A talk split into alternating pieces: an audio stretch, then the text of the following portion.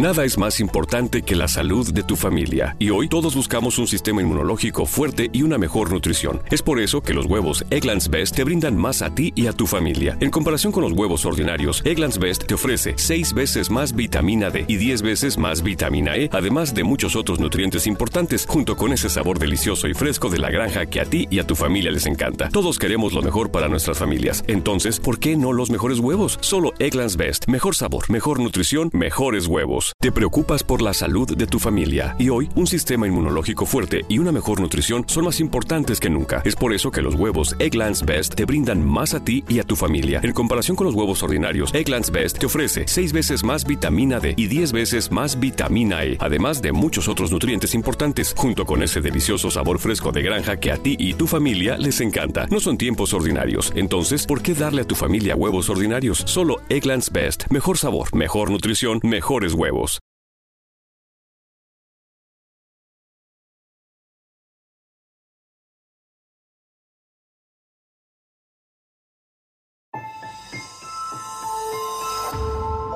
Durante años, se pensó que el Yeti vivía en los Himalayas. ¡Bienvenidos al Himalaya! Hoy, después de una extensiva investigación, sabemos que no es así. El Yeti está en México. Y este es su espacio. Yo, check this out. Good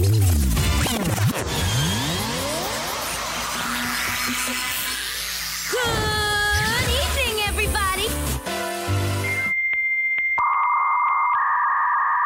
We are controlling transmission. Estás escuchando la nueva temporada de La era del Yeti. Tecnología, Actualidad, arte, música, entretenimiento, sexualidad. Política. y mucho más. En este espacio, la era del Yeti.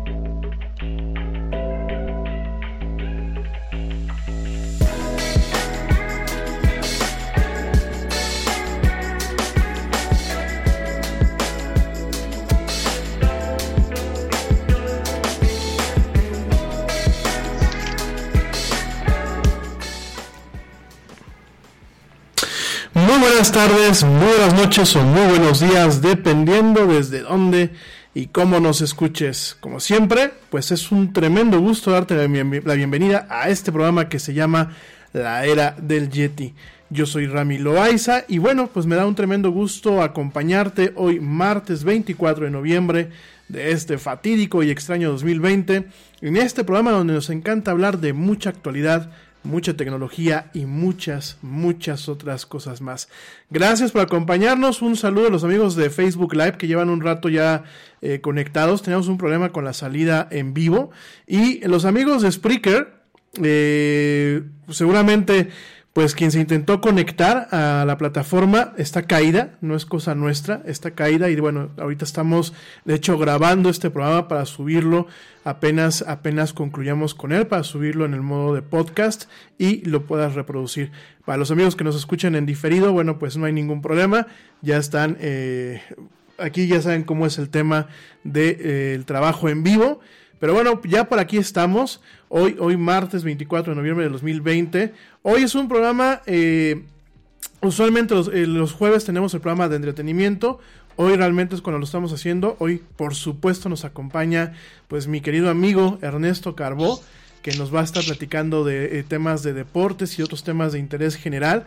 Ya por aquí lo tenemos conectado en vivo y en directo desde Argentina. ¿Cómo estás, mi querido Ernesto? Hola, Yeti. Gracias nuevamente por tenerme aquí en tu programa. Un saludo a toda la audiencia y también a nuestra productora Laura Núñez. Un abrazo a la productora y también pareja del Yeti. Sí, Totalmente. estaremos hablando sobre temas interesantes como las empresas que están inmiscuidos en el fútbol japonés, algo que creo que te va a gustar muchísimo y estaremos ahondando en ese tema. También está lista en los cuartos de final de la liguilla de fútbol mexicano que le gusta a la gente y sobre todo que pertenece a nuestro país, que es el fútbol mexicano. Más allá de eso, también el fútbol femenil, la Liga MX se enfrentará al clásico mexicano por parte de las damas y los hombres. De eso y más, además de agradecer por estar aquí en la era del Yeti. Un saludo. No, el agradecimiento es mío, mi querido Neto, que nos acompañes. Y hoy, bueno, pues además de esta agenda muy interesante que vamos a tener con Ernesto Carbó, con el buen Neto Carbó, vamos a estar platicando también de, pues, algunos temas que se suscitaron, pues, en estos días. Eh, realmente son cuestiones muy, muy puntuales, muy ya prácticas de este, eh, prácticamente, pues, de este año, de este año tan, tan extraño que estamos viviendo, de este año tan, pues, tan tan, tan, tan bizarro en muchos aspectos. Vamos a estar platicando. Eh, se encontró un monolito, se encontró un monolito en Utah, en el, en el estado de Utah, ya en los Estados Unidos. Eh, vamos a estar platicando, pues, eh, de cómo el cerebro interpreta los colores o cómo se piensa que el cerebro interpreta los colores, de hecho por ahí los científicos están buscándole pues un color pantón al cerebro, vamos a estar platicando estos temas. Y si nos da tiempo, bueno, vamos a estar platicando también de eh, cómo, cómo eh, hay una nueva generación de pues de youtubers, de twitchers, de personas que son bloggers, pero que eh, utilizan avatares virtuales para poder salir al aire. Imagínense que en vez de que el Yeti, pues ahorita que estás escuchando su voz y a veces que salimos al aire y que nos alcanzas a ver, imagínate que bueno, pues directamente veas a un personaje totalmente cargado por, eh, creado en computadora y que obviamente lleve mi voz, digámoslo así, pues es un avatar, es un títere, pero que sea totalmente hecho por computadora, que es ¿Cuáles son las ventajas de esto? Pues sobre todo hoy te voy a platicar un poquito de las desventajas que están ocurriendo, que está teniendo este tipo de fenómenos. Es un fenómeno que ahorita, bueno, pues quizás a muchos no nos permea, quizás a muchos no nos ha llegado. Ya en plataformas como Twitcher, como Twitch, perdón, está muy eh, muy en boga el tema de utilizar avatares, el tema de utilizar personajes virtuales. Y vamos a estar platicando un poquito acerca de este tema eh, el día de hoy. Eso, lo de Utah, y bueno, pues un estudio que intenta determinar cómo el cerebro analiza los colores, ¿no? Sobre todo, eh, pues en el tema de. Se sabe, se sabe a nivel biológico cómo el cerebro, perdón, cómo los ojos eh, de alguna forma interpretan los colores o cómo se recibe en los ojos a partir de bueno de lo que se tiene en la retina, las células que se tienen en la retina, cómo eh, llega esta información de color al ojo, que bueno, la información de color como lo hemos platicado muchas veces, cuando hablamos de color, pues es sencillamente la luz en sus diversas, la luz visible en sus diversas longitudes de onda. El color, como lo percibimos muchas veces, pues es esta misma luz rebotando en un material y este material, pues rebotando esta luz, dándole una propiedad eh, cromática, dependiendo del pigmento o del material que se tiene. Sin embargo, bueno, ahora los científicos pues quieren eh, realmente entender cómo funciona el procesamiento de color en el cerebro, ¿no? Y es un tema que hemos platicado muchas veces aquí en la del Yeti, lo vamos a estar platicando eh, en su momento, lo vamos a estar platicando en su momento en este programa. Oigan, mil gracias, de verdad mil gracias por la paciencia que nos tienen, entre que llegamos un poquito tarde porque aquí se nos, se nos juntó un poquito el trabajo y entre que no podíamos entrar al aire, pero de verdad mil gracias, gracias por acompañarnos, por supuesto, pues saludos a a mi güerita hermosa, a Laura Núñez, que bueno, pues es, además de mi güerita, además de todo, es la productora y ahorita pues está eh, fungiendo de community manager. Realmente pues el programa ha visto un cambio con la organización que ella eh, pues nos ha estado dando, por lo cual pues mm, muchos besos, mil gracias, te amo, te adoro chiquita, muchas gracias. Y bueno, también saludos a la mamá del Yeti, que también siempre está por aquí escuchándonos. Mil gracias, mamita linda. Un besote también. También a la mami de eh, Ernesto Carbó. Le mandamos un fuerte abrazo y un besote muy, muy, muy fuerte. Por supuesto, también eh, saludos a la maestra Lupita, que nos está escuchando. Mil, mil gracias. Eh, saludos también a mi amigo eh, Lupillo Corona, que nos está escuchando, y a su hermosa familia. Gracias, de verdad, querido amigo, por escucharme. Y bueno, de verdad, gracias a toda la gente que hace posible el que nosotros, bueno, pues sigamos aquí al aire, ¿no? Por favor, les recuerdo nuestras redes sociales. En Facebook estamos como La Era del Yeti, en Twitter estamos como arroba el Yeti Oficial. Y en Instagram estamos como arroba la era del Yeti para que entren en contacto con nosotros y pues para que convirtamos esto en una conversación. Asimismo, te recuerdo que si me estás escuchando en vivo, también me puedes escuchar en diferido a través de Spotify, iHeartRadio, TuneIn, Stitcher, Deezer, Castbox, Pocket Casts y diversas plataformas de audio en Internet. Como te lo hemos platicado muchas veces, Ahí, ahí donde se encuentran los mejores contenidos de audio en esta red. Ahí, ahí se encuentra la era del Yeti. Y bueno, vámonos ya de entrada con la agenda, ya quedamos un poco tarde, vámonos con la agenda, vamos a entrar de lleno, pues con los temas que tenemos para el día de hoy. Hoy no voy a hablar de temas tan densos como los que estuvimos platicando el día de ayer. Yo les agradezco que eh, de verdad nos hayan eh, escuchado, que nos hayan llegado a hacer algunas de sus dudas. También agradezco sus felicitaciones.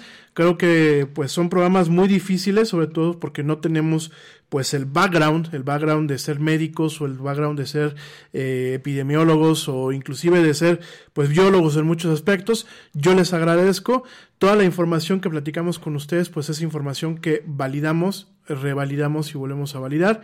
Obviamente eh, buscamos pues transmitir cosas que sean eh, totalmente veraces. Y por supuesto, por supuesto que cuando hemos llegado a cometer errores, pues eh, hacemos una fe de ratas inmediatamente para que pues no, no, se, no se queden los errores o no se quede la desinformación en el aire, ¿no? Mañana tenemos un programa bastante especial, no se lo pueden perder. Nos va a acompañar el doctor Gamaliel Hernández para platicar sobre las consecuencias de las clases en línea y el falso empoderamiento de los alumnos influenciados por las redes sociales. No se las pueden, no se lo pueden perder. Además del doctor Gamaliel, por supuesto que nos va a acompañar mi abuelita Laura Núñez desde su papel de psicóloga y de maestra. Vamos a estar platicando, bueno, pues con dos tremendos expertos. De verdad es un programa que no se deben de perder. Oigan, pues vamos a, entrar de lleno con el tema.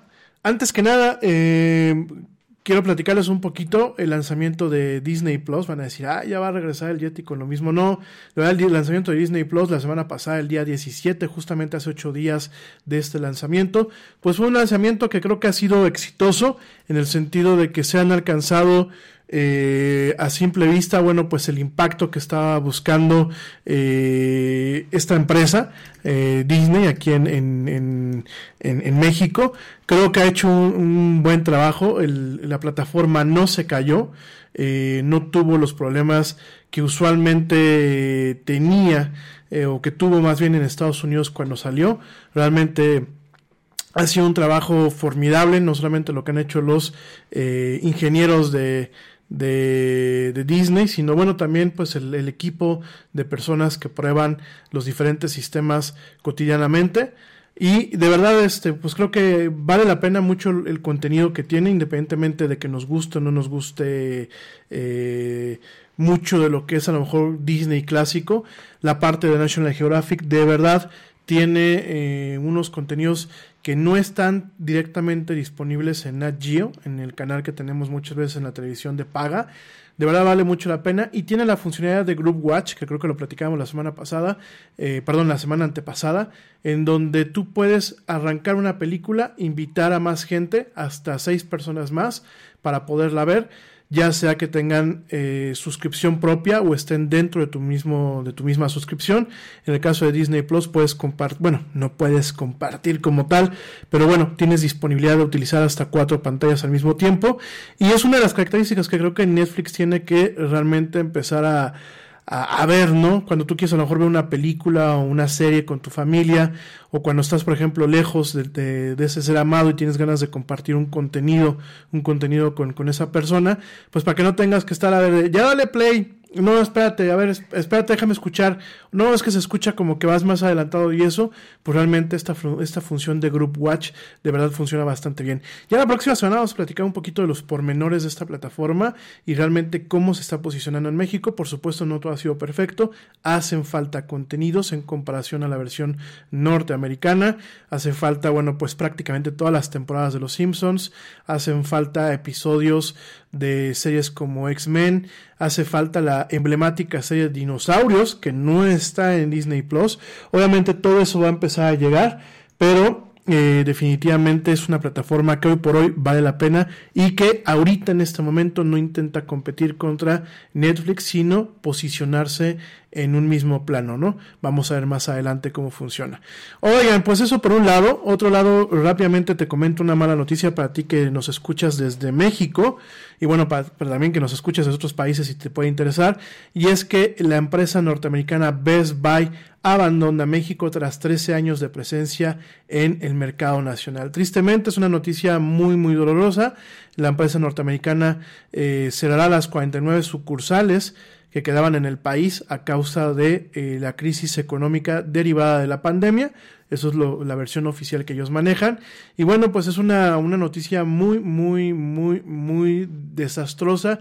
No solamente porque se está retirando eh, pues un un núcleo de inversión extranjera en este país, sino que, pues, además de todo esto, se está retirando eh, un jugador muy emblemático en el tema de venta de electrónicos y, por supuesto, y lo más importante, una fuente de empleo muy importante. Al respecto, el director regional Fernando Silva, pues ya ha informado en una conferencia que tuvo con los accionistas de que ocho tiendas ya hayan bajado la cortina y las 41 restantes lo harán a partir del 31 de diciembre del 2020, ¿no? Él comenta que, a pesar de ese trabajo extraordinario, los efectos de la pandemia han sido muy profundos y no nos es viable mantener nuestro negocio en México. Y bueno, eso lo dijo, lo ha dicho antes de agradecer el trabajo realizado por los colaboradores y socios comerciales que han participado en la empresa desde la primera apertura de, una tienda mexicana en el 2008, ¿no?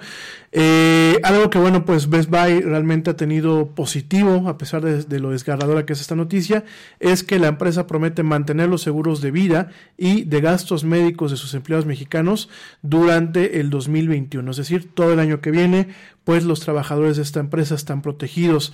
Asimismo, han matizado que las órdenes de cierre están en proceso, por los que los pedidos que se realicen en las próximas semanas se completarán con normalidad y su página web seguirá estando operativa. Eh, comenta que bueno, esta decisión no refleja de ninguna manera los esfuerzos que han hecho nuestro equipo de colaboradores. Debemos sentirnos muy orgullosos de lo que hemos alcanzado en Best Buy México. Hemos construido un espacio extraordinario y establecimos una cultura excepcional. Esto lo ha dicho, bueno, pues directamente el director regional Fernando Silva, ¿no? Eh, esto es un eh, muy, muy, muy duro, muy difícil. La verdad, pues es un, un indicador, un síntoma de que las cosas en cuanto a la economía y en cuanto a muchos aspectos en México, pues desafortunadamente no están bien. Eh, también Best Buy pues está manejando un modelo de negocio que cada día pierde un poco más el filo en cuanto a la competitividad que se tiene. Hay que recordar que bueno, pues Best Buy en su momento ya abandonó el mercado europeo debido bueno, pues al auge de Amazon y la crisis del 2008. Obviamente aquí en México pues en el momento en que se vive eh, semejante depresión como la que se está viviendo y tienes un retailer como lo es Amazon que opera pues realmente eh, prácticamente con con centavitos, no lo digo porque sea una operación barata, sino porque realmente eh, opera eh, pues con eh, poca inversión en cuanto a publicidad y en cuanto a espacios, porque no es lo mismo tener centros de, de distribución que prácticamente Amazon los tiene hoy en día eh, muy automatizados, a pesar de que hay una muy fuerte e importante mano, eh, mano de obra, pues prácticamente los centros de distribución son automatizados en muchos aspectos.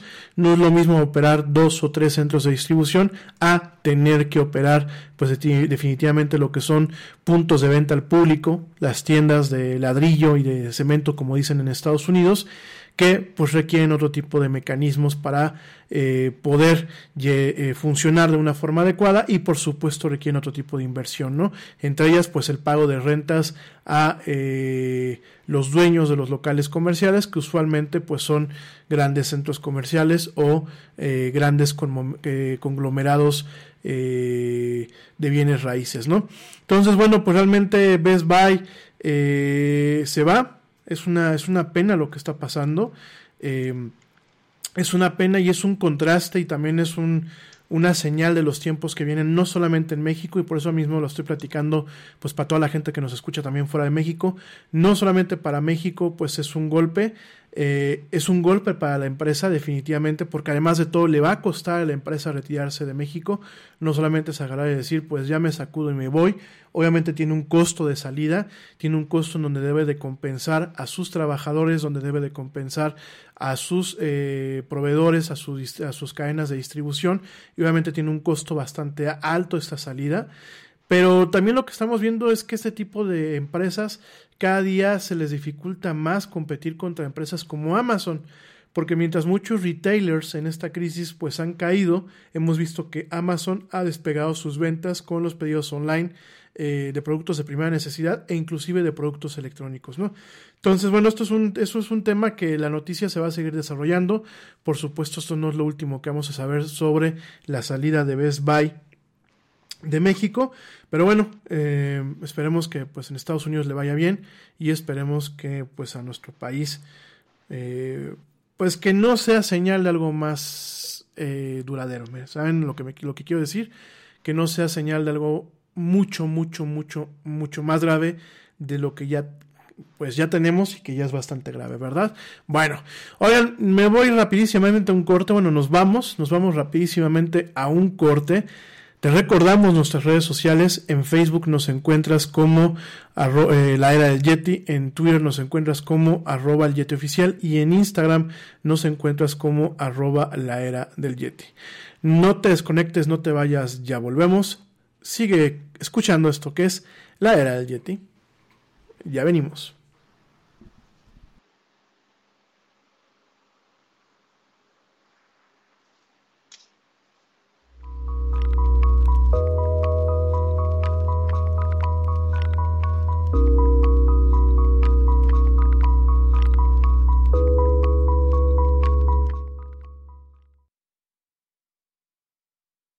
Yo, check this out.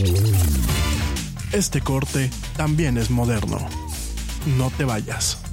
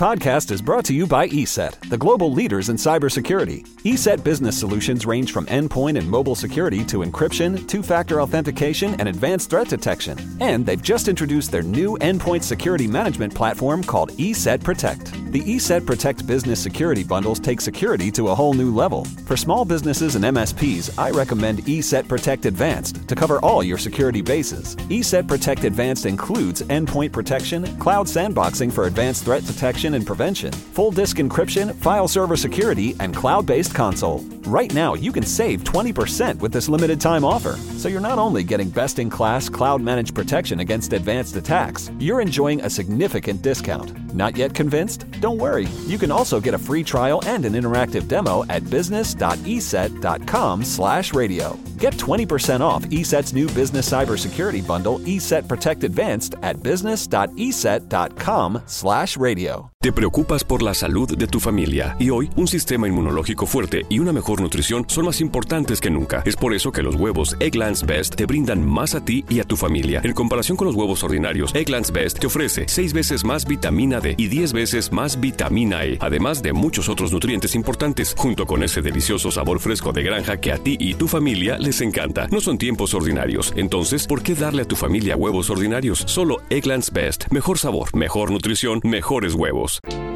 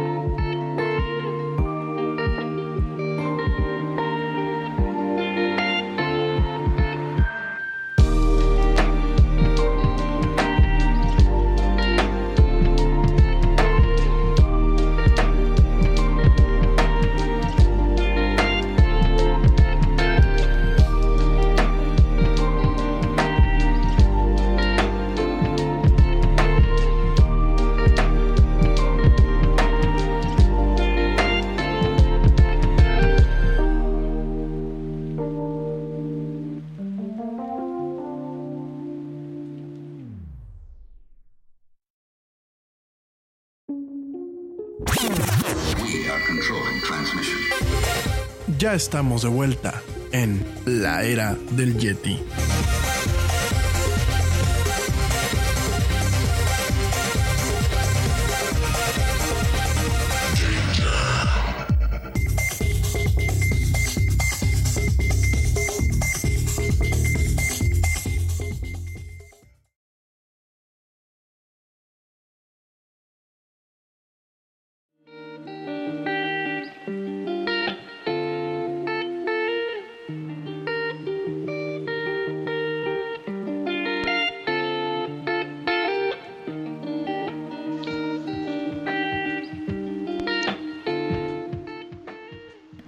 Y ya estamos de vuelta en esto que es la del Yeti. Mil gracias a la gente que continúa escuchándonos. Una disculpa, hemos tenido algunos problemillas técnicos ahorita.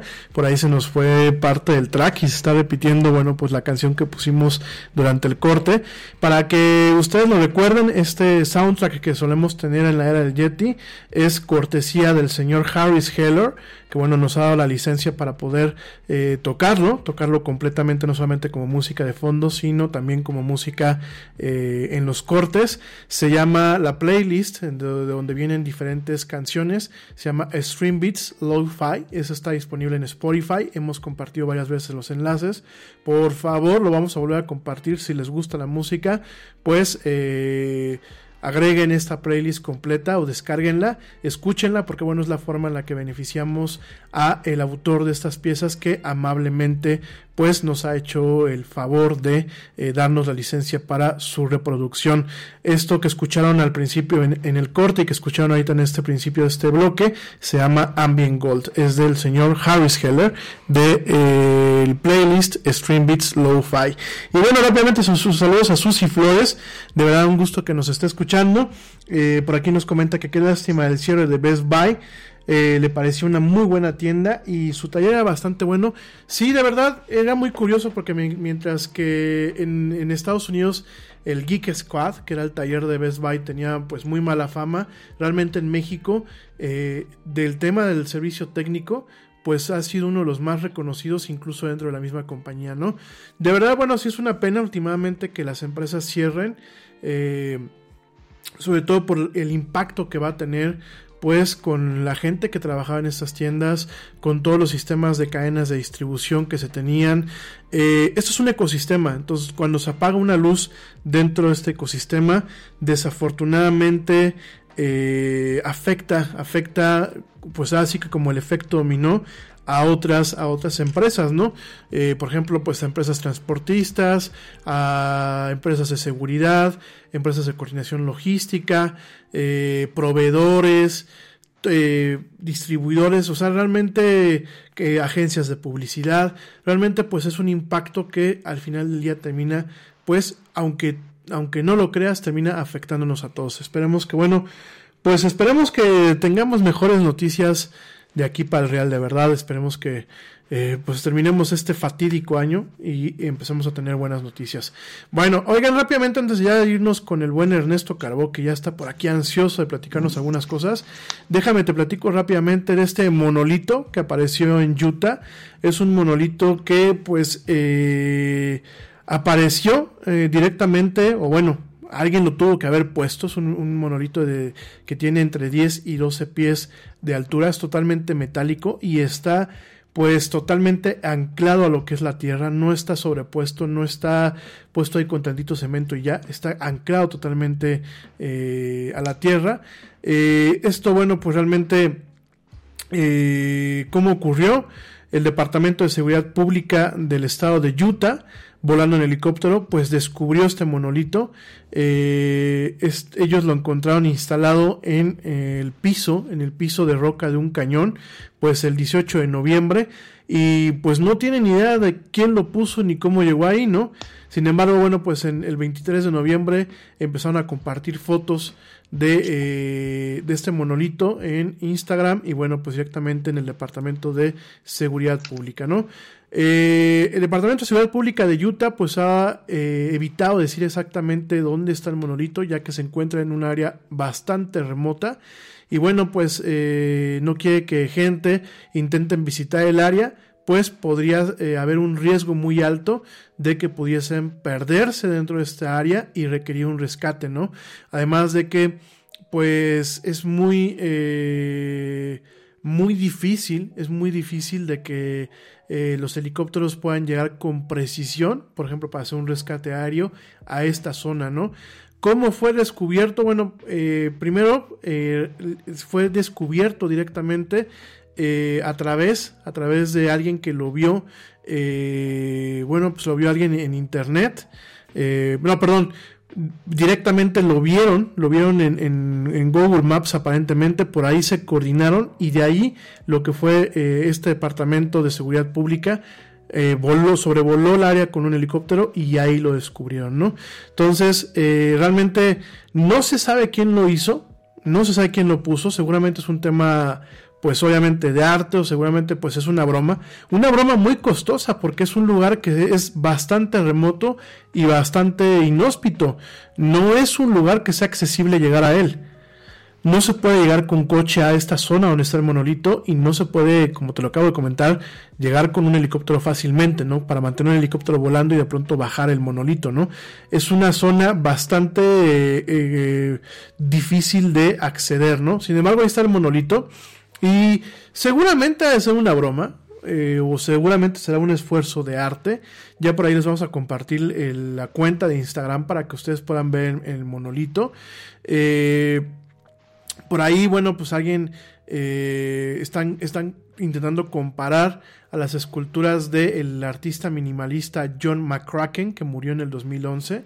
Eh, de hecho, bueno, pues quien atendía las galerías de este señor que falleció ya, el señor David Swirner, que le comentó al New York Times que él piensa que seguramente está y fue hecho por John y bueno pues John lo tuvo que haber puesto en algún momento antes de su muerte hace nueve años y que bueno pues directamente eh, hay algunas teorías en que pues probablemente dicen que él terminó el monolito y que alguien más en su momento lo puso, ¿no? Sin embargo, bueno, pues eh, es, es de todos modos un, pues es una hazaña el que tú puedas llegar con un monolito que es de metal directamente. Eh, se ve muy macizo, no se ve ni liviano ni mucho menos, se ve un objeto totalmente pesado. Hacer directamente un hueco en, el, en, en lo que es este en lo que es en la tierra y de ahí pues directamente meterlo y clavarlo, ¿no? Y de hecho, bueno, lo están cubriendo diferentes medios, el New York Times, la BBC Londres, eh, The Guardian. Por ahí, bueno, algunas, algunas personas en Reddit, que es esta plataforma, esta red social donde se hacen diferentes comentarios, han comentado que quizás el, el monolito está hecho por Petesha eh, Lefanhawk, que bueno, pues es un, es una, un artista que eh, directamente pues ha hecho diferentes obras y las ha instalado en locaciones totalmente remotas. De hecho, hace tres días ella eh, compartió en sus redes sociales pues un, espejo, un espejo arqueado que se para solo y que fue erigido directamente en la arena. Y bueno, ella directamente cuando se le ha preguntado ha denegado o ha negado la creación de este monolito. Dice que le parece que es muy, muy interesante y que ella ha eh, plantado monumentos secretos en el desierto. Sin embargo, ella dice que pues ella no lo hizo, que le hubiese encantado decirlo, pero que ella no lo hizo, ¿no? Actualmente, pues es un tema bastante misterioso.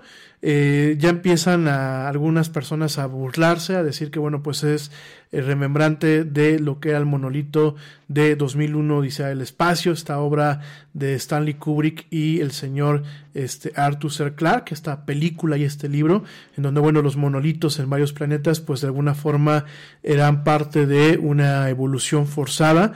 Eh, ya platicaremos en su momento de 2001 Odisea del Espacio, creo que es un, una película y una novela que vale la pena pues eh, un programa completo para platicarla.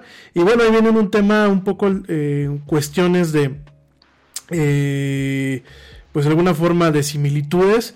Sin embargo, bueno, yo pienso, humildemente, me encantaría pensar que está hecha por aliens. Sin embargo, yo lo veo y, el, y este artefacto se ve muy terrestre, ¿no?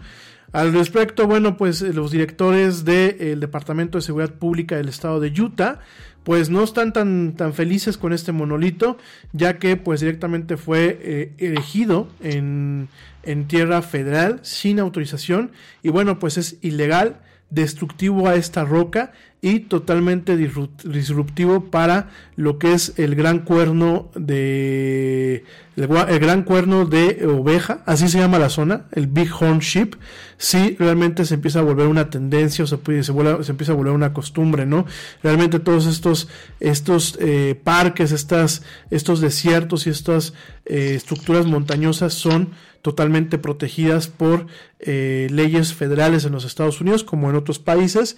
Y por supuesto pues el Departamento de Seguridad Pública pues eh, está muy preocupado porque la gente empieza a hacer locuras, porque quiere ir a peregrinar a ver este monolito y sobre todo pues porque empiezan a dañar eh, estas construcciones geológicas que bueno llevan pues prácticamente de pie, perdón, llevan de pie toda una vida ahí y que pueden ser dañadas pues por los turistas y por la gente que ya saben cómo son estos tiempos, ¿no? Que te dicen no te sientes este eh, junto a esa obra frágil y ahí va la gente y se sienta, ¿no? Por tomarse una foto porque les hace los chistosos, pues terminan haciendo desastres, ¿no?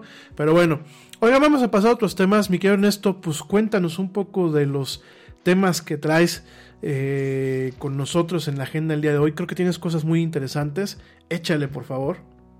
Sí, Yeti, vamos a hablar hoy. Primero que nada, vamos a felicitar, aunque no nos esté escuchando, a un futbolista que hoy cumpleaños, Jermaine Lens, futbolista de los Países Bajos. Eh, algunos lo conocerán, otros no. Jugó Champions League, provise en el PSV Eindhoven y en el Sunderland. Hoy cumpleaños ese futbolista, así que el cumpleaños lo celebramos a este muy buen volante. Ya pasando a un tema, Yeti, eh, la J-League la liga japonesa, la primera división del país nipón, llamada comercialmente Meiji Yasuda por la marca de seguridades de, de seguros del país asiático. Algo importante a decir de, de la liga profesional de Japón es el nivel de la liga japonesa y el promover la difusión es la misión de esta liga a través de un medio de fútbol profesional y fomentar el desarrollo de la cultura deportiva japonesa para contribuir la amistad internacional y el intercambio. Es así que ya desde ahí, desde entrada, esta liga japonesa no solamente el desarrollo del deporte, sino busca la amistad internacional en conjunto, como lo veníamos planteando de la semana pasada, que es el intercambio no solamente de futbolistas, sino también de empresas. Ya dicho lo, anterior, la marca de seguridades, que es la primera, la Meiji Yasuda, es la que forma parte de Comumedado de Mitsubishi, importantísimo eh, empresa en el país asiático y a nivel mundial. 18 equipos son los que forman la participación de esta muy joven eh, liga que esté fundada en 1992 y su primera participación data del 93, o sea, un año después de que se inauguró. El máximo campeón del Kashima Antlers, ocho títulos. Para toda la audiencia que nos pongamos, ahí jugó y es embajador Zico, un futbolista histórico brasileño. Para quien esté escuchándonos, eh, ponga ahí un comentario si recuerden a este gran futbolista Zico, de los cinco mayores exponentes, yo diría, del fútbol brasileño. Él vive y radica en el país asiático y es embajador de esta liga. Los socios televisivos, ahí es donde vamos a entrar en la era del Yeti y todo lo que gira en torno a la tecnología. Dazón, esta nueva marca que forma parte de Gol Televisión y que es streaming, que ya tiene en Europa eh, también como la liga eh, eh, Netflix, a la liga ON, a la una primera de Francia, ahora Dazón, que pasa peleas boxísticas, es el socio comercial más importante de la liga japonesa en el país nipón, también Sky y YouTube en algunos. Quiero aquí entrar, no es eh, tema de comparación con la Liga MX ni otra cosa, pero lo que hablábamos la semana pasada, mejor dicho, antepasada, que la liga japonesa se ve en muchísimos países a nivel mundial, empezando por China, Australia, Malasia, Taiwán, Tailandia, Brunei, Austria, Croacia, Bosnia-Herzegovina, Alemania, Israel, Montenegro, Macedonia, Serbia, Eslovenia, etcétera. Y seguimos contando los países. Y sobre todo que también esta liga J-League o Meiji Yasuda se ve a través de YouTube con suscripción en la India, en Vietnam, en Arabia Saudita, Francia, Grecia, Turquía e Ucrania. Es así que esta liga joven se ve en más países que la Liga MX. Comparando con la Liga MX, solo se ve en México, en Estados Unidos, ahora con la inclusión de Claro Sports, eh, se ve aquí en Sudamérica, en Brasil y también en España, en habla hispana. Pero me refiero a que una liga tan joven, claro está que los socios comerciales, ya estaremos hablando sobre los equipos eh, que están inmiscuidos con las empresas, grandes empresas japonesas, que a ti te va a agradar bastante y también a toda la audiencia de la era del Yeti, que a comparación con la Liga MX es una vasta eh, información que nos da y además los países a los que se puede abarcar buscando la J-League japonesa. Claramente en las redes sociales podemos encontrar muy poca afluencia, ya que en Facebook solo lo siguen un millón tres mil seguidores. El futbolista Andrés Iniesta, que milita en el Vissel Kobe, que es el más conocido de la J-League o Meiji Yasuda japonesa, tiene más de 35 millones en Instagram. Comparado con la liga, no tienen ni, ni nivel, pero en Instagram tienen 35 mil solo seguidores, Twitter 39 mil y YouTube 72 mil seguidores. Claramente que ni juntándolos todos puede alcanzar el 1% de este futbolista, pero sí la es, infraestructura que puede mostrar la liga japonesa es digno de reconocer, Yeti. Pues mira, vamos a seguir platicando estos temas ahora que hablamos del corte, porque ya nos están mandando a corte. Muy interesante y realmente, pues es, es interesante el contraste al momento que lo hacemos contra países que tienen pues ya más tiempo con sus ligas, como lo es el caso de México, ¿verdad? En fin, oigan, nos vamos rapidísimamente a un corte, les recordamos nuestras redes sociales, en Facebook nos encuentran como la era del Yeti, en Twitter nos encuentran como arroba el Yeti oficial y en Instagram nos encuentran como arroba la era del Yeti. No tardamos, ya volvemos, este tema está muy interesante, no te desconectes, sigue escuchando esto que es la era del Yeti.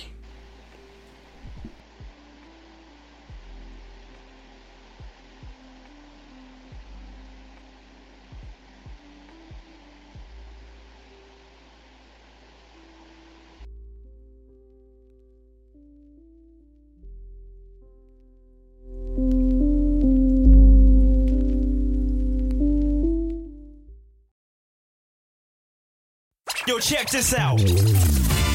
Este corte también es moderno. No te vayas.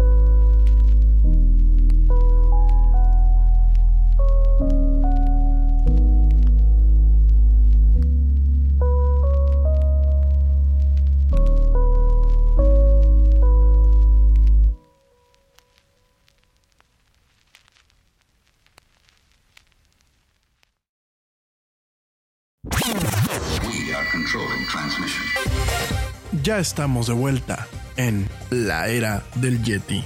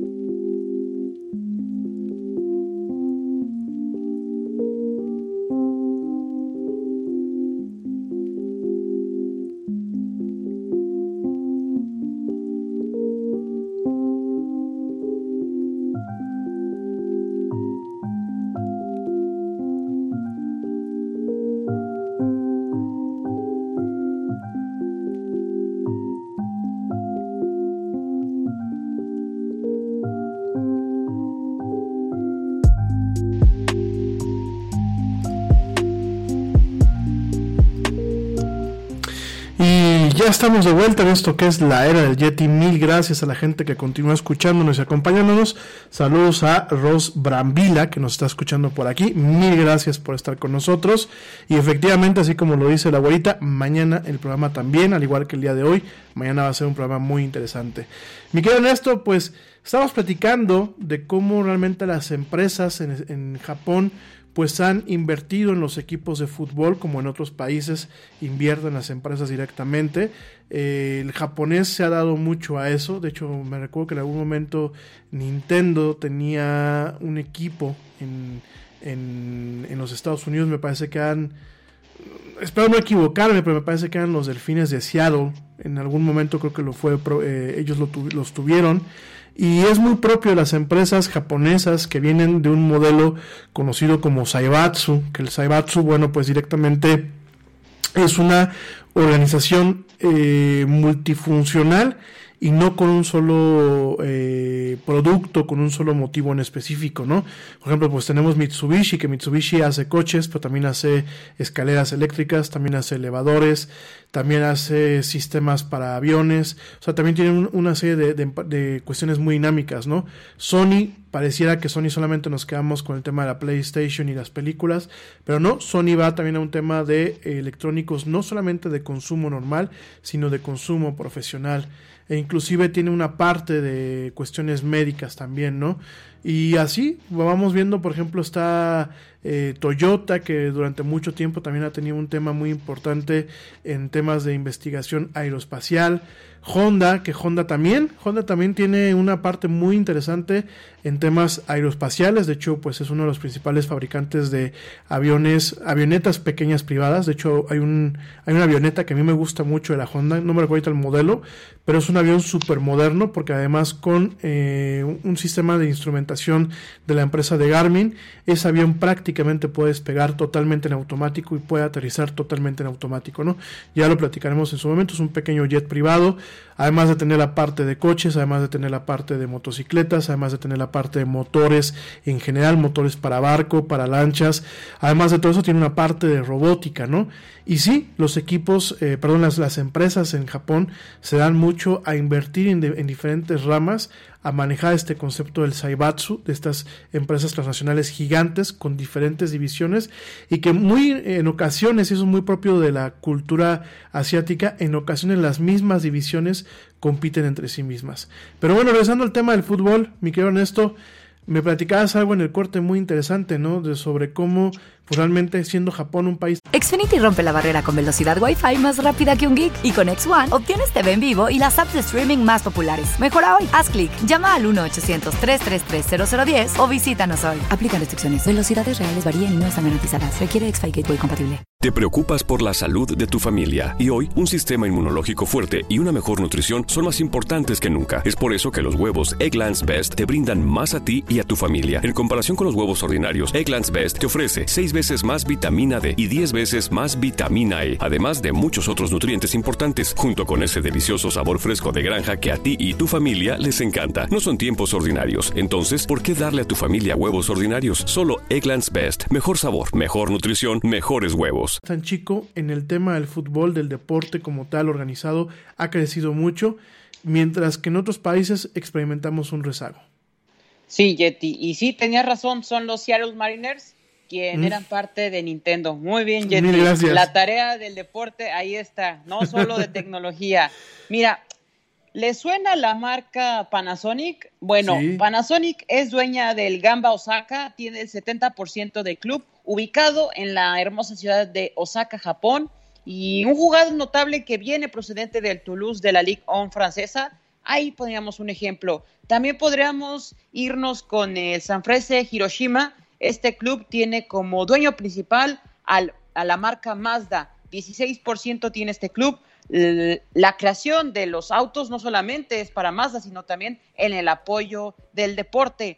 Pasemos a una marca a la que citabas recientemente, Nissan es dueña de Yokohama Mariners, tiene el 80% de este equipo de la primera división japonesa que también, aparte de ser ellos, tienen un porcentaje, el Manchester City, que ese conglomerado tiene equipos en, en China, en Australia y también en Estados Unidos.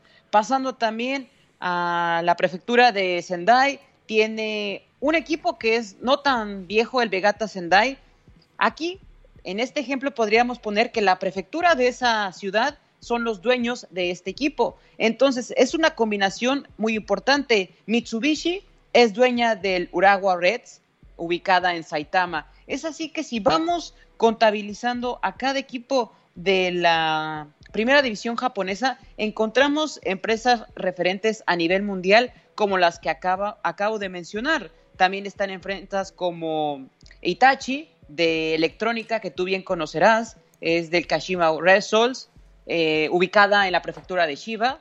Y, contabilizando así más adelante, encontramos empresas inmiscuidas en el deporte japonés, que es lo que quieren, seguir adelante y creciendo, Yeti. Me parece que es muy importante esto. También empresas como Konami, esta creadora de videojuegos, está como socio comercial de la liga japonesa y es así que puede mandar al mercado con sus videojuegos como el Pro Evolution de fútbol, soccer. Totalmente. Ahí muestra eh, su liga y va creciendo, algo que otros, eh, bueno, por ejemplo, Estados Unidos con la MLS y Canadá, porque en la se desarrolla en el de eSports Canadá, la, el de videojuegos de FIFA. De, FIFA, lado, vemos el, por el otro lado a Konami con la liga japonesa. Es así que creo yo que es un punto importante. Quizás sus redes sociales no tengan tanto auge,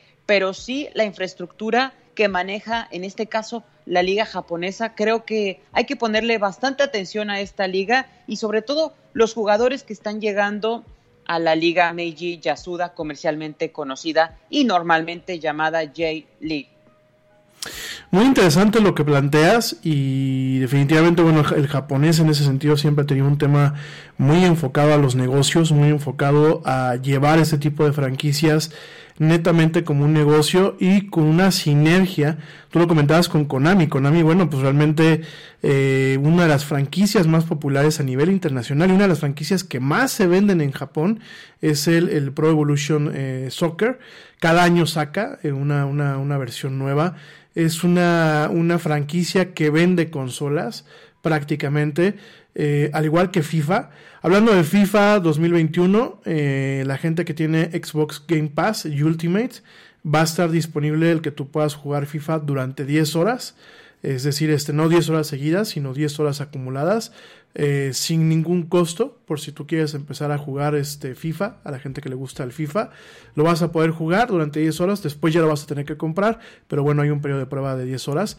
Y regresando al tema, perdón que me haya desviado, es muy, muy interesante la forma en la que el japonés ve el tema de los deportes, porque son, son deportes que prácticamente han sido importados. El japonés pues no inventó eh, ni el básquetbol, no inventó ni el béisbol, no inventó ni el fútbol, soccer, y sin embargo los importa, los adecua culturalmente y le saca el máximo jugo posible.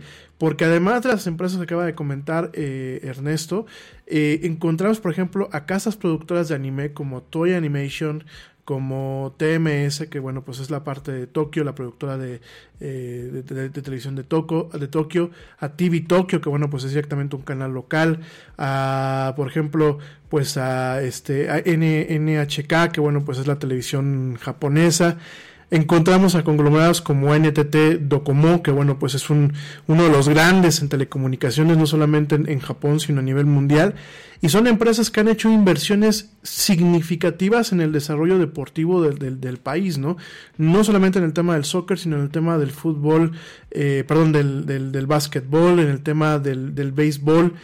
Es, es muy curiosa, la verdad, y siempre creo que lo hemos platicado durante muchas veces, cómo la cultura japonesa eh, ha adaptado ciertos elementos de culturas que inclusive en su momento fueron eh, culturas eh, disonantes para ellos o de culturas que inclusive en su momento fueron enemigas, ¿no? El hecho de hablar de que pues un Japón hoy en día vanagloria el básquetbol y, y vanagloria el béisbol, que pues son deportes eh, muy norteamericanos, habla mucho de esta eh, convivencia que tiene el japonés con su pasado y con los que en su momento fueron quizás considerados enemigos, vaya, y vaya que enemigos, ¿no? Pues estamos hablando de un país que le soltó dos bombas atómicas, ¿no? Y aún así tiene este tema en donde, pues ellos ya le dieron la vuelta a la hoja y están capitalizando a partir de estos, de estas importaciones culturales y que además de todo, bueno, pues no dejan de ser el tema de deportes, ¿no? Entonces es muy interesante lo que, lo que está pasando en Japón, es muy interesante el giro que se le ha dado al fútbol, eh, al fútbol soccer, el impacto que se le ha dado, el empuje que se le ha dado, eh, culturalmente hablando, bueno, pues nos hemos encontrado hasta con animes que le han dado la vuelta al mundo y se han hecho populares. El tema de aquí en México se llama Supercampeones, en otros países pues se ha llamado Oliver, Oli- Oliver y Benji. Y ha sido un anime que marcó una generación y que le ha abierto al mercado japonés y a las empresas japonesas, les ha abierto mercados diferentes, mercados nuevos, a partir de un tema no de apropiación cultural, porque no podemos hablar de un tema de apropiación cultural, sino de una adaptación cultural de emblemas como son los deportes, que bueno, se vuelven franquicias no solamente en el campo de juego, no solamente en el, en el patear el balón, se vuelven franquicias multimillonarias, sino en todos aquellos periféricos, como es el tema del anime, como es el tema de los videojuegos, como es el tema de ciertos parques eh, de atracciones que tienen áreas dedicadas a estos deportes, como es el tema ahora con las, con las Olimpiadas que, bueno, pues vienen el año que viene. Todo esto, pues realmente eh, genera una sinergia integral en torno a las estrategias que las empresas en Japón están, eh, están teniendo conforme a las inversiones que hacen en los deportes, ¿no? Yeti, hablando de las Olimpiadas, ya sacabas el tema. Faltan 240 días, 8 horas, 34 minutos y al momento 38 segundos para los Juegos Olímpicos de Tokio 2021, que serán el, del 23 de julio al 8 de agosto. Es así como va el conteo regresivo. Ahora sí, la segunda es la vencida, ¿no, Mineto? ¿Tú qué piensas? ¿Que si, hay, si habemos Olimpiadas el año que viene? Mm, Yo creo que sí, la, la situación va a ser que el aficionado no sé si logre estar a tiempo en, en los estadios. Esa es la pregunta. Si bien los deportistas tendrán que estar ahí porque no se puede aplazar más el juego olímpico, es ya insostenible. Si no se juega, será como suscitó en, Los Ángeles o solo la guerra mundial detuvo a un juego olímpico. Entonces, me parece que tiene que ser así o sin público. La verdad es que me cuesta trabajo creer que no va a haber, la verdad, reconozco eso, tiene que haber. La pregunta es si podrá haber público. Lastimosamente creo yo que no podrá haber, aunque todavía faltan bastantes meses y no soy médico, pero supone ver ya bastante avance con la vacuna. Pero el tema es que faltan 240 días y 8 horas con 33 minutos para los Juegos Olímpicos que se supuestamente se darán en Tokio 2021. Fíjate que tocas un tema muy, muy importante también, mi querido Neto, el tema de los Juegos Olímpicos, en donde quizás nos llevemos pues la desagradable sorpresa de que la afición no pueda ir, porque parte del encanto para un país en los Juegos Olímpicos contemporáneos, pues es la derrama económica que provoca el turismo. Hay gente que utiliza el pretexto de, de, del Juego Olímpico para ir a visitar un país. Usualmente cuando hay Olimpiadas, pues viene un, un, un, una detonación en cuanto a la inversión que se hace en infraestructura, en atención al turista, en atracciones turísticas, en mantenimiento, en muchas cosas. Y de repente nos estamos topando con una situación muy delicada en donde parte de esa inversión quizás no la pueda recuperar Japón porque no se cuente con esta, esta derrama económica propia de los Juegos Olímpicos, ¿no? Creo que es un tema que habrá que, que estar dándole un seguimiento, que habrá que estar platicando de aquí al año que viene, prácticamente hasta que arranquen los Juegos Olímpicos, si es que van a haber, sobre todo porque, por ejemplo, hay aerolíneas como Qantas, que publicaba el día de ayer, que en su momento para que un pasajero pueda abordar sus vuelos, tendrá que presentar una cartilla o un documento en donde demuestre que ya fue vacunado contra el COVID. Fíjense nada más, en su momento cuántas va eh, con esta medida que me parece una medida muy extrema a marcar un puedes subirte a mi avión siempre y cuando tú me demuestres que estás vacunado contra el COVID, ¿no? Y hay planes ya de varias aerolíneas, Malasia Airlines, Singapore Airlines, que más o menos van por esa misma tesitura y en su momento van a tener la capacidad de decir, no te subes a un vuelo mío si no te vacunaste, ¿no? Entonces, creo que esto va definitivamente a transformar una vez más la industria eh, de las aerolíneas.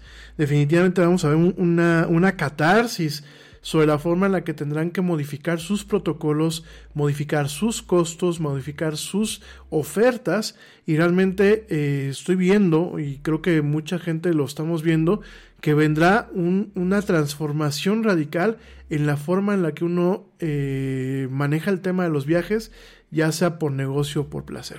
Pero bueno, ya lo platicaremos y el tema de las Olimpiadas, pues lo iremos platicando poco a poco.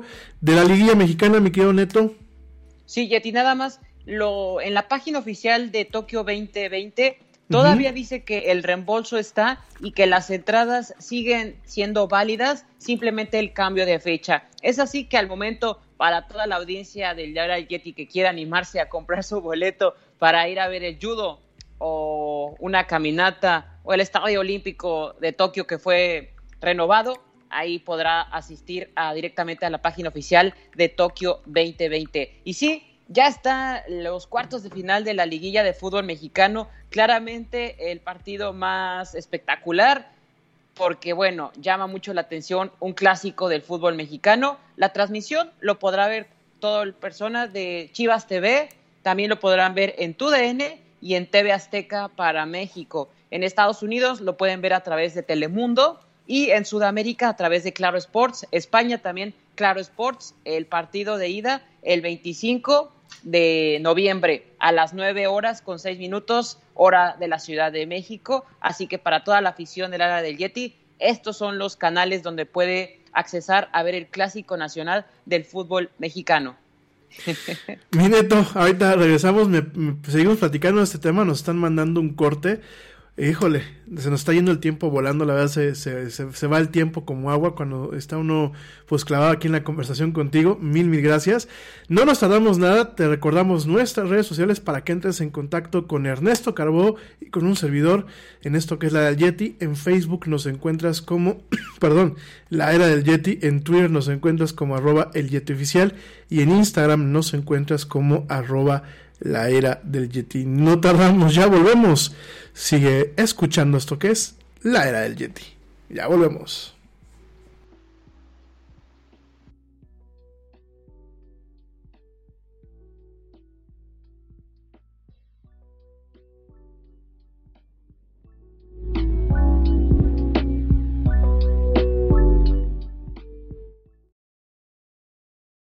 Yo, check this out.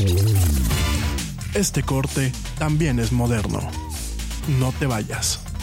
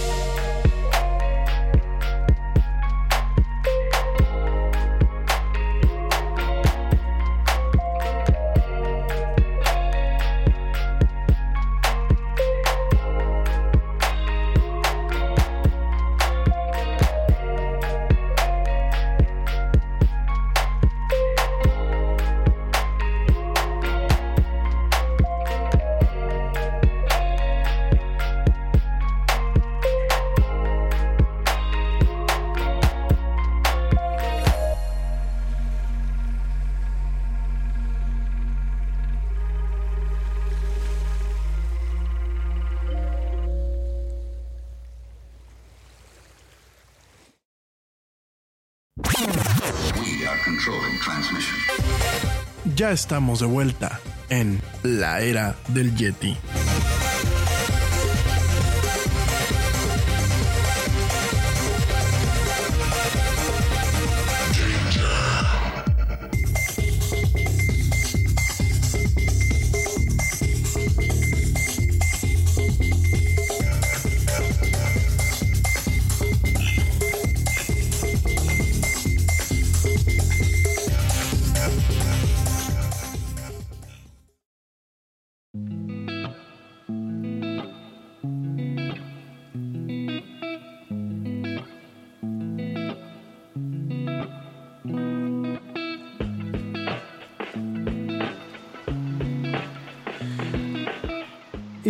Ya estamos de vuelta aquí en la Yeti. Mil gracias a la gente que continúa escuchándonos y acompañándonos en esta emisión. Mi querido Neto, estábamos platicando eh, pues acerca de la liguilla. Sigue contándonos. Sí, bueno, recordarles entonces Chivas América, mañana 25 de noviembre es el, el, el partido de ida de este clásico nacional a las... Depende del horario donde esté Sudamérica a las 12 de la noche, hora Centro México, 9, 6 horas, arranca el partido Clásico Nacional, Chivas TV, TUDN, TV, TV Azteca para Estados Unidos, Telemundo, Claro Sports Sudamérica, España también, Claro Sports. También el Puebla se coló a los cuartos de final dejando a Monterrey en el camino y se enfrentará al líder general de todo este fútbol mexicano que es León ese partido será a través de TV Azteca. Es así que para quien quiera ver a los camoteros del Puebla, que todavía hay bastante gente que le va a ese equipo, se metió a los cuartos de final y se enfrentará a uno de los favoritos. También será mañana 25, pero esto será a las 19 horas, a las 7 horas centro de la Ciudad de México.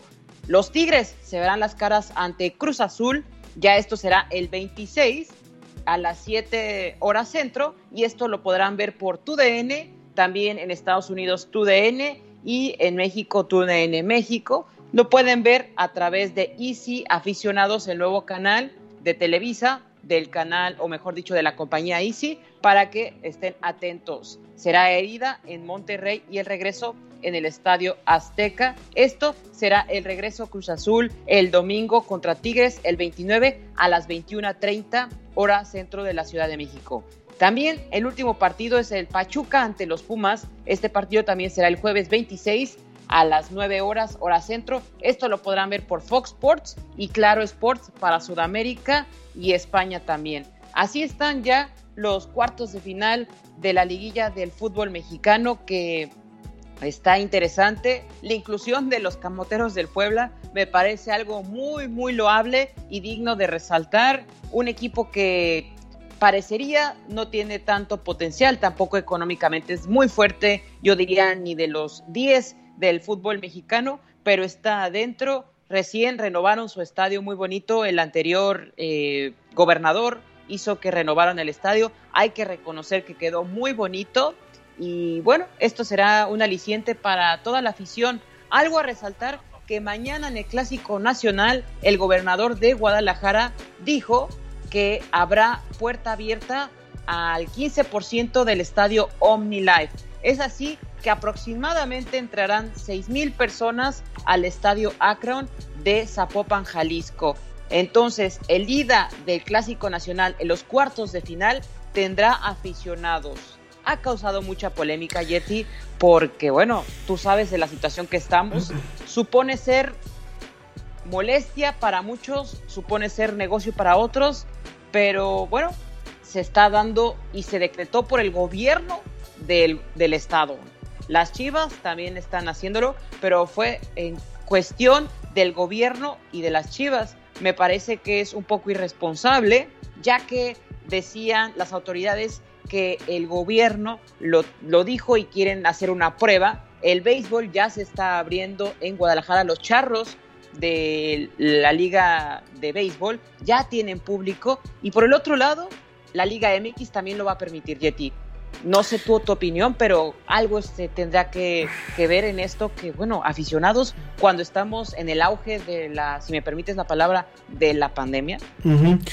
Fíjate que yo lo escuchaba en la mañana, mi querido Neto. Eh, escuchaba en el Matutino Express justamente esta nota y todavía estaba entre que se confirmaba y no se confirmaba. Lo último que yo escuché es que de confirmarse, como tú me lo estás diciendo ahorita, se iba a dejar primeramente entrar a abonados y a patrocinadores, a, boletos de patrocinador, ¿no? ¿Sigue siendo ese el entendido o van a dejar entrar a todo el mundo? No, no hay boletos a la venta, eso sí que quede claro, pero cabe la posibilidad de la reventa, siempre está eso. Entonces, decían en una entrevista eh, en Fútbol Picante, este programa de ESPN, citaban al doctor que es el encargado de toda esta situación del COVID en México, que en su opinión no recomendaba ir, pero que en esta instancia ya está inmiscuido el gobierno y las Chivas Rayadas del Guadalajara. Es entonces donde la responsabilidad recae en el gobierno y el equipo.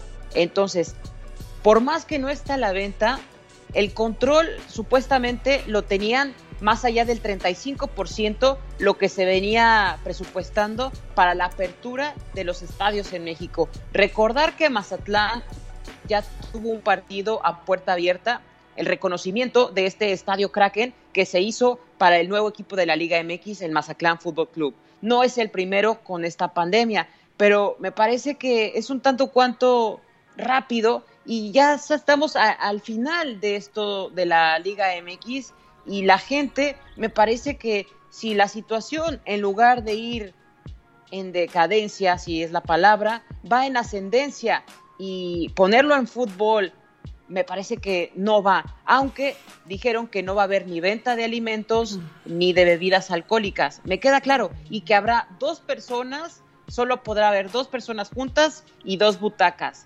Pues sí, pero me parece que es muy arriesgado, aunque sea para abonados, aunque sea para patrocinios, aunque sea para quien sea Yeti, es persona y va a estar en el estadio.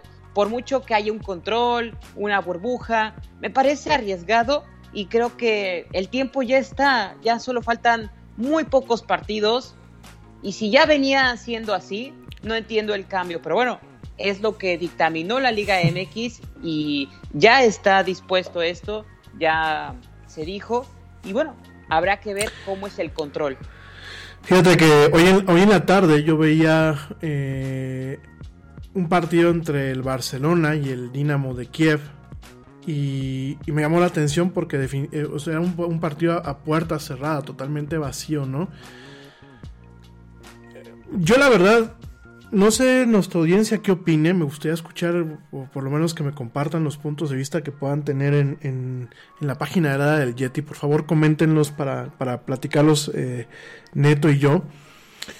Yo sigo pensando, como lo platicamos ayer, creo que esta ha sido una de las grandes pruebas o crisis que hemos tenido como especie humana a lo largo de la historia. Por supuesto que no es la primera ni. Hot flashes, irritability, intimate dryness, even unsatisfying sex. Hi, I'm Dr. Alyssa Dweck, a board certified OBGYN who has spent over 20 years helping women just like you safely find relief from these very natural symptoms without having to resort to hormones. To help my patients feel their best, I recommend products from Bonafide Health. Bonafide is a women's health company dedicated to providing women with non hormonal and clinically validated products that work. Bonafide provides safe and effective solutions to manage a range of menopausal, sexual health, and PMS related symptoms. That's why I recommend Bonafide products to my patients every day. In fact, I am also a Bonafide medical advisor. What I like most is that Bonafide products provide women real relief without compromise. Ladies, don't waste another minute feeling less than your best. Go to hellobonafide.com and use code radio39 to save 20%. That's hellobonafide.com and code radio39. These statements have not been evaluated by the FDA. These products are not intended to diagnose, treat, cure, or prevent any disease. Offer valid on subscription only. Te preocupas por la salud de tu familia y hoy un sistema inmunológico fuerte y una mejor nutrición son más importantes que nunca. Es por eso que los huevos Egglands Best te brindan más a ti y a tu familia. En comparación con los huevos ordinarios, Egglands Best te ofrece 6 veces más vitamina D y 10 veces más vitamina E, además de muchos otros nutrientes importantes, junto con ese delicioso sabor fresco de granja que a ti y tu familia les encanta. No son tiempos ordinarios, entonces, ¿por qué darle a tu familia huevos ordinarios? Solo Egglands Best. Mejor sabor, mejor nutrición, mejores huevos. Tristemente dudo mucho que sea la última. pero creo que no nos lo hemos tomado con la seriedad necesaria. Eh, no es una gripita, no es no es una enfermedad predecible. Porque el problema es que muchas veces dicen, no, yo no soy área, yo no soy este de alto riesgo, ¿no? Y no me va a pasar nada a mí, ¿no?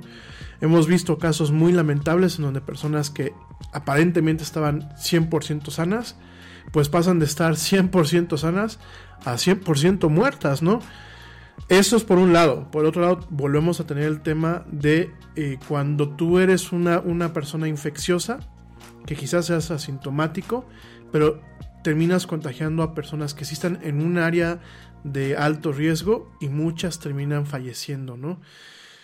Eh, yo creo, personalmente pienso que es una irresponsabilidad, pienso que definitivamente tanto la liga como el gobierno eh, no están pensando claro.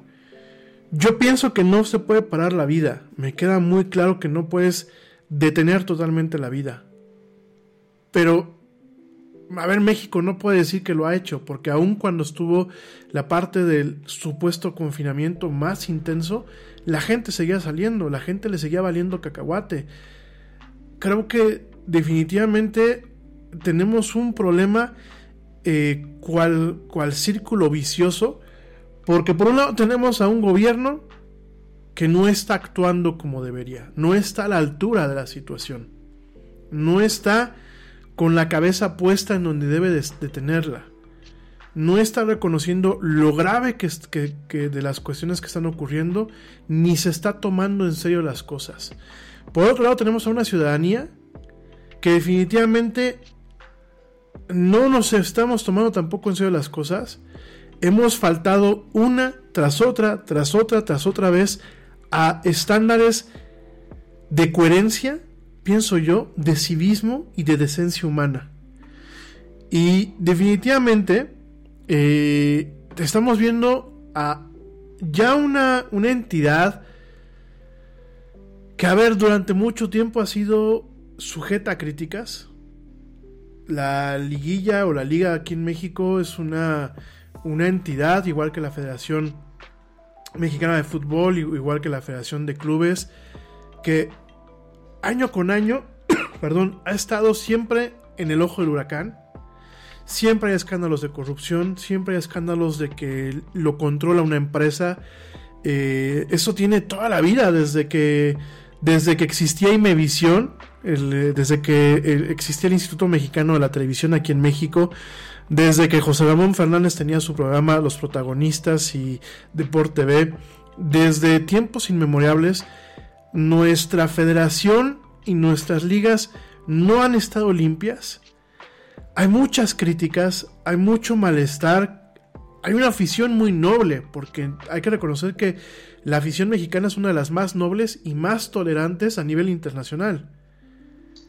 Y a pesar de todo eso, estamos notando, a mí me parece muy leonino, me parece muy descarado, me parece muy salvaje, que tenemos a franquicias como lo son las Chivas, que oigan, el legado del señor Vergara no es un legado de papel, es un legado que con los puros derechos de transmisión capitaliza las operaciones del club y, tiene una, una rentabilidad. Me parece un tanto indignante y un tanto incoherente y un tanto reprobable que no estén viendo la salud de la gente, porque no solamente es la gente que se contagie en ese momento en el estadio, es la gente que una vez que se contagia en el estadio va a volverse un foco infeccioso y va a contagiar a otras personas fuera del estadio. Guadalajara, em, perdón, Jalisco es una de las, uno de los estados que no ha tenido un control eh, completo de su situación. Eh, eh, tenemos a Querétaro, tenemos a Michoacán, tenemos a la Ciudad de México. Tenemos estados que realmente las cifras no oficiales son totalmente impactantes. Y, yo personalmente, miren, yo, yo, a ver, Dios bendiga el capitalismo, yo siempre lo he dicho, ¿no? Definitivamente tenemos que producir para poder comer, me queda muy claro. Pero vean, esto no es esencial. Y los que viven del fútbol van a seguir viviendo el fútbol. A los jugadores se les va a pagar, se va a pagar por los derechos de uso del estadio, se le va a pagar al gobierno por los derechos de uso del estadio, porque bueno, hay, hay en algunos estados hay derechos de uso del, estado, aunque sea, del estadio aunque sea privado, se van a pagar por los derechos de transmisión, se, se pagan por, lo, por el tema del streaming. Carajo, o sea, ¿qué carajos estamos pensando? Estamos viendo la tempestad y no nos hincamos. No sé tú qué opinas, mi querido Ernesto. No nos queremos enojar hoy, pero definitivamente, ¿dónde tienen la cabeza? Mira, en entrevista con el programa Fútbol Picante de ESPN, el doctor Ricardo Cortés, director general de promoción de salud, hablaba sobre esto que citábamos.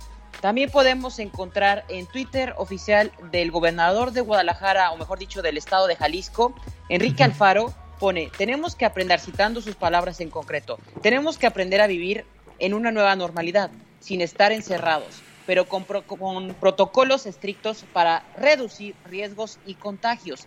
Este es un importante mensaje sobre un modelo piloto en estadios con espacios abiertos a un 15% de capacidad. Escucha y comparte. Es así, lo pueden encontrar en el Twitter oficial del gobernador de, Jalisco. Hubo una, pues, eh, una mesa de reunión con él y el alcalde de Zapopan, donde está ubicado el estadio Akron de las Chivas, Pablo Lemus, y él dijo que al salir de la reunión en esa mesa, donde estuvieron el gobernador y a Mauri Vergara, que es el dueño de las Chivas actual, donde se llevó el consenso y a decidir que iba a haber el 15% de aforo en el estadio. Para quien quiera revisar, podemos citar al Universal, a Infobae, ahí podrán encontrar la mayor información, verídica sobre lo que estamos mencionando aquí en la área del Yeti, porque siempre se habla con información basada en lo que es real. Es así que ya está, para quien quiera investigar, puede ver el Twitter oficial o el tweet, mejor dicho, del gobernador. Y también, como ya lo dije, en el programa de deportes estuvo el doctor Ricardo Cortés hablando sobre este tema. Ya no va a ver si es posible o no. Ya lo decretó el gobernador y el dueño de las Chivas también está conforme con esto. Es así que es un hecho. El señor Alfaro, la verdad es que al final del día, y, discúlpenme si ofendo a alguien, no es mi intención, pero al final del día no se les puede dejar las cosas a los políticos. El señor Alfaro hace un, hace un mes chillaba amargamente por la situación que se está viviendo en Jalisco. Hace dos meses estaba tentado a declarar inclusive un, tema de, de toque de queda en las noches y eso. Y ahora sale con esto pues, a mí me, no sé, me suena muy mal. Me suena muy mal. Yo entiendo que no podemos detener la vida, eso me queda totalmente claro. A ver, pero también quiero ser muy franco con ustedes y, de verdad lo quiero decir con todo el respeto del mundo. No quiero ofender a nadie, ni, a la audiencia, ni, ni, a la gente que nos acompaña cotidianamente. Yo no, no, no, no creo que tendríamos problemas si fuéramos otro tipo de cultura, mi gente. Eh, si ustedes me dicen, oye, Japón, oye, Singapur, oye, Nueva Zelanda, e inclusive Australia, con todo y los bemoles que ha tenido, ¿no? En donde tú le dices a la gente, oye, no te empujes, oye, no te le repegues a estas personas, oye, no hagas esto, y la gente respeta, ¿no? Yo entiendo que los protocolos que en, ocasiones se implementan, por ejemplo, para entrar a los supermercados, para entrar a las tiendas, para entrar a los restaurantes, en otras partes funcionan al 100%. Pero aquí en México, ¿qué, hacemos? no Entramos, queremos entrar al Oxxo, ya casi, ya casi, ya nos están mandando a corte, aguántame el corte, como decía Nino Canún. Este, queremos entrar al, al, Oxxo sin cubrebocas. Queremos entrar al cine sin cubrebocas. Eh, te están diciendo guarda tu distancia, se te ponen el vinil en el piso para que ahí te pares y te paras pegado a la otra persona. Yo me pregunto, bueno, pues aquí sí me parece muy padre, ¿no? Que, que, se diga, oye, vamos a probar esto, ¿no?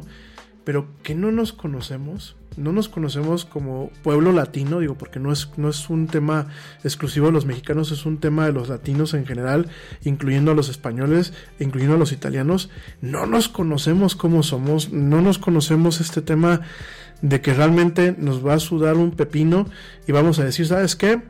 Pues si yo ya yo vengo con mis amigos, yo no quiero guardar este la distancia, ¿no? Yo me siento con ellos, ¿no? No lo sé, la verdad este me decepciona mucho esta esta noticia. definitivamente creo que es muy válido lo que dice Bloomberg eh, el día de hoy en esta noticia que decían que somos el último país eh, para, para, para, vivir en estos tiempos de pandemia. Somos el peor lugar del mundo para estar en, esta pandemia en este momento.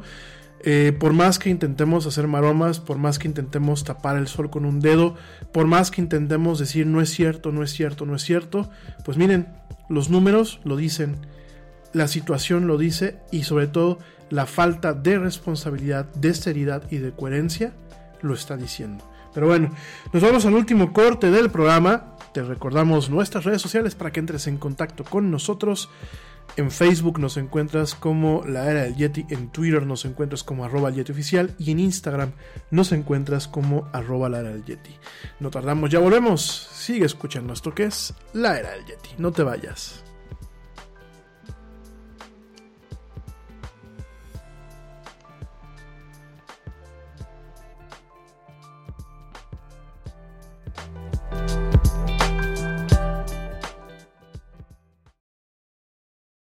Yo, check this out. Este corte también es moderno. No te vayas.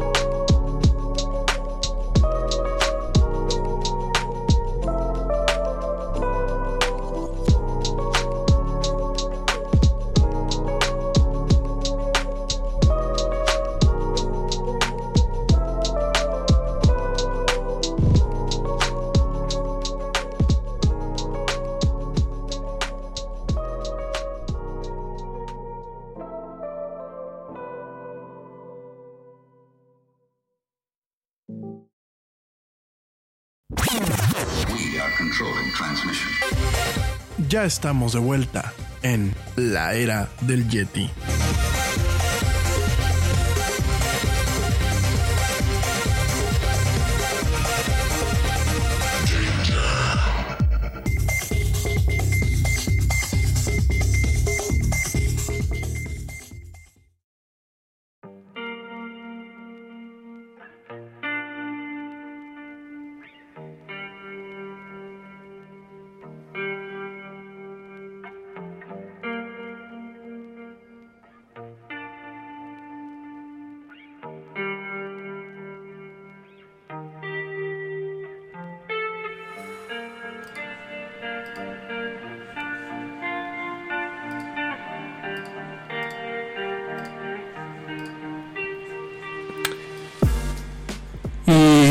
Estamos de vuelta en esto que es la del Yeti. Mil gracias a la gente que continúa escuchándonos. Ya prácticamente ya nos vamos ahora sí. Ya esta es la última, el último cachito del programa. vamos a dejar en la agenda eh, el tema de, bueno, de cómo el cerebro capta los colores. Lo vamos a platicar para el siguiente lunes, para que no te lo pierdas. Para ti que me escuchas en diferido, bueno, dentro de dos episodios más lo vas a poder, lo vamos a poder platicar contigo. También el tema de Twitch lo vamos a platicar hasta el siguiente lunes. Ya lo tuvimos que mover. Sin embargo, bueno, creo que ha valido la pena. Creo que habían temas muy interesantes el día de hoy, martes, eh, platicando aquí con Ernesto. Y esos temas se quedan en el tintero. No se me olvida, ya están apuntados que los vamos a estar platicando contigo la próxima semana porque bueno, pues miércoles y jueves vamos a tener invitados y vamos a, tener pues el espacio eh, para platicar los temas que se han puesto, al igual que hoy lo tuvimos con el buen Ernesto. Miguel Neto, ¿con qué nos vamos a despedir de esta emisión? Bueno, nos despedimos con clásico nacional, pero también femenil. Se dieron a conocer los horarios para estos partidos que será entre las Chivas femenil y el América femenil el partido de ida será el viernes 27 de noviembre a las 12 del día en las instalaciones de Cuapa y también el regreso será en el estadio Akron, donde también jugará el de ida los varones y será el lunes 30 de noviembre a las 5 de la tarde. Para quien quiera seguir estos partidos, los puede o puede suscribirse a Chivas TV. El precio es 39 eh, en moneda nacional, así que bueno, para quien quiera estar viendo también el clásico nacional. 2 dólares prácticamente, 39 pesos, 2 dólares para la gente que nos escucha afuera. ¿Ok? Y bueno, Yeti, ¿quién crees que vaya a pasar? ¿Puebla o, o León? Yo, yo le voy a León, ¿eh?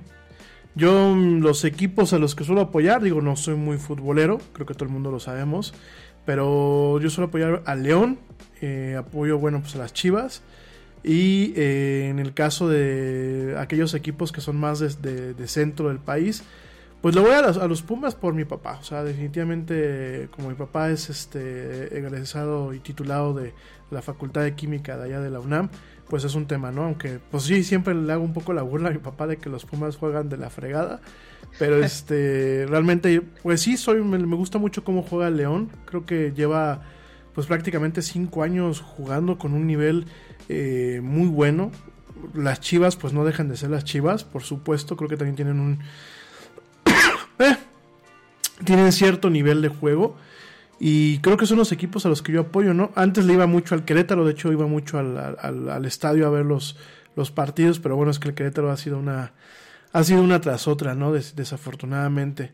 Realmente creo que al, fútbol mexicano nos hace falta una buena zarandeada y que realmente se busque eh, hacer valer cada peso y cada, cada mirada y cada pasión de los eh, pues de la afición, definitivamente, ¿no? Creo que tenemos una afición muy noble en este país y creo que tiene que ser recompensada con un fútbol de calidad que no sé tú qué pienses y no sé qué piense el auditorio, pero hoy no tenemos.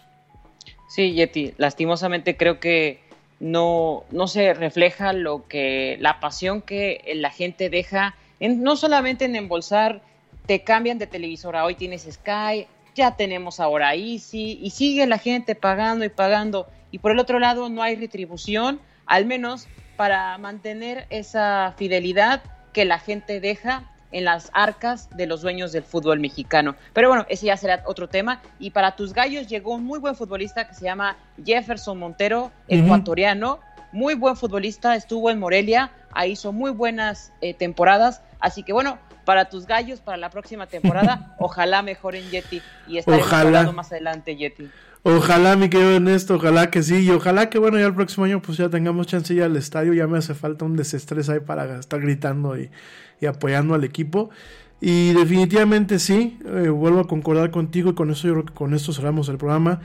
Eh, creo que eh, México tiene muchas virtudes, tiene eh, en general como país es un país muy rico en muchos aspectos, tiene cosas que son muy nobles en un buen sentido de la palabra y creo que desafortunadamente no se están sabiendo aprovechar, no se aprovechan los talentos que tenemos en la cantera, porque definitivamente tenemos mucho talento con mucho potencial futbolístico sentado en las bancas o haciendo telarañas despareciendo sus mejores años en las fuerzas básicas de los diferentes equipos, ¿no? Tenemos uh, aficiones que no son retribuidas de una forma adecuada, ni en el valor de la técnica y el talento futbolístico y el desempeño futbolístico en la cancha, ni en el tema del manejo adecuado de la retransmisión de estos, eh, de estos eventos deportivos, ¿no? Creo que no, inclusive hasta la forma en la que muchas tienen los estadios, eh, la falta de mantenimiento, la falta de un cuidado, la falta de un, como decimos aquí en México, de un apapacho al, a la audiencia que va, al espectador, a la afición que va. Creo que esto es una, una, una serie de oportunidades que ahí están, que se deben de atacar, que se deben realmente de, de corregir, para... Todo es un reflejo de, de, un país, todo ese tipo de cosas son un reflejo de un país. En las Olimpiadas van los atletas y son, son mediocres muchas veces, algunos porque son mediocres y, otros tantos porque no tienen muchas veces el apoyo necesario por parte de las federaciones aquí en México, ¿no? Eso por un lado. Y vemos muy mal desempeño en los Juegos Olímpicos. Vienen los mundiales, va la selección de fútbol a jugar y la selección, dispénsenme, yo sé que por ejemplo a mi mamá, mi mamá dice que a veces soy muy duro con, con la selección mexicana, ¿no? Pero yo definitivamente, yo ya no la mandaría. Porque hoy por hoy la selección mexicana no nos ha dado realmente un gusto. Yo, mucha gente dice, es que mira, pasó a cuartos a final, pasó a no sé tanto, pasó. Sí, pero es que eso tú, tú, lo, tú lo celebras cuando tu selección es novata. Bueno, a lo mejor tu selección la acabas de crear.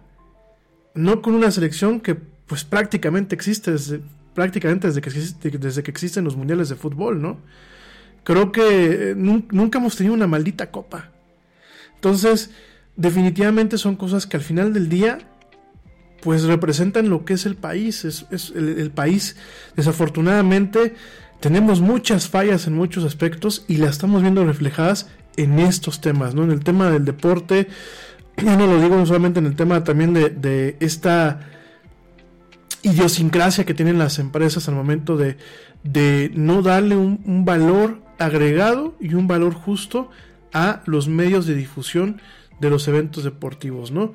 Y bueno, esto último que está pasando pues con este partido en donde, bueno, pues directamente este eh, se está levantando pues cualquier medida de seguridad para, para que vaya la gente al estadio, que son estadios que no están adecuados, que eh, muchas cosas, ahorita lo decía Ernesto en el corte, ¿no?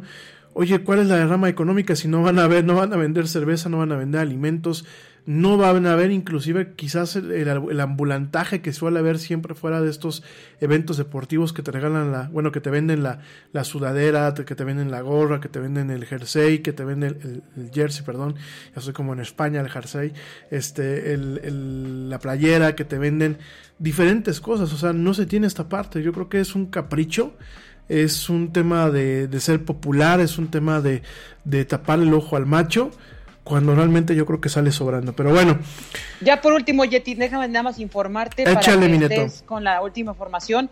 Se pronunció el subsecretario de Prevención y Promoción Salud, Hugo López Gatel, y informó que ellos no conocen la propuesta piloto para abrir el estadio Akron de las Chivas en contra del América, pero que asumen la propuesta y que están parada por reflexión técnica documentada y que asumen la responsabilidad de lo que pueda traer posteriormente de ese modelo eh, piloto. Es así que el subsecretario eh, habla que el gobierno de Jalisco deberá asumir la responsabilidad de la apertura del estadio. Van para que la gente esté informada de último momento. Perfecto, mi querido Neto, pues qué bueno que lo comentas. Este, ahora dicen que no saben, bueno, ni hablar.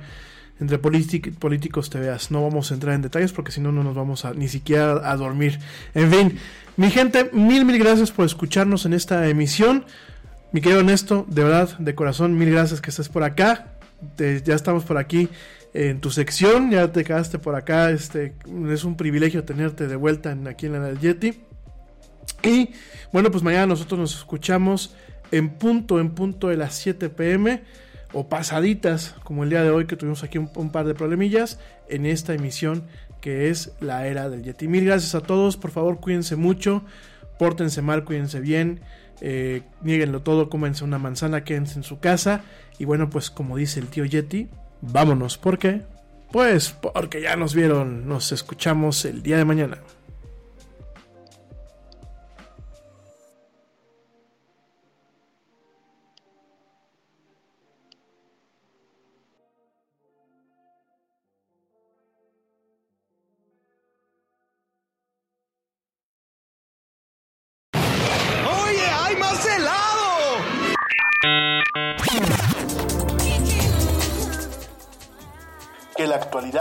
No te deje helado. Te esperamos en la siguiente emisión de La Era del Yeti.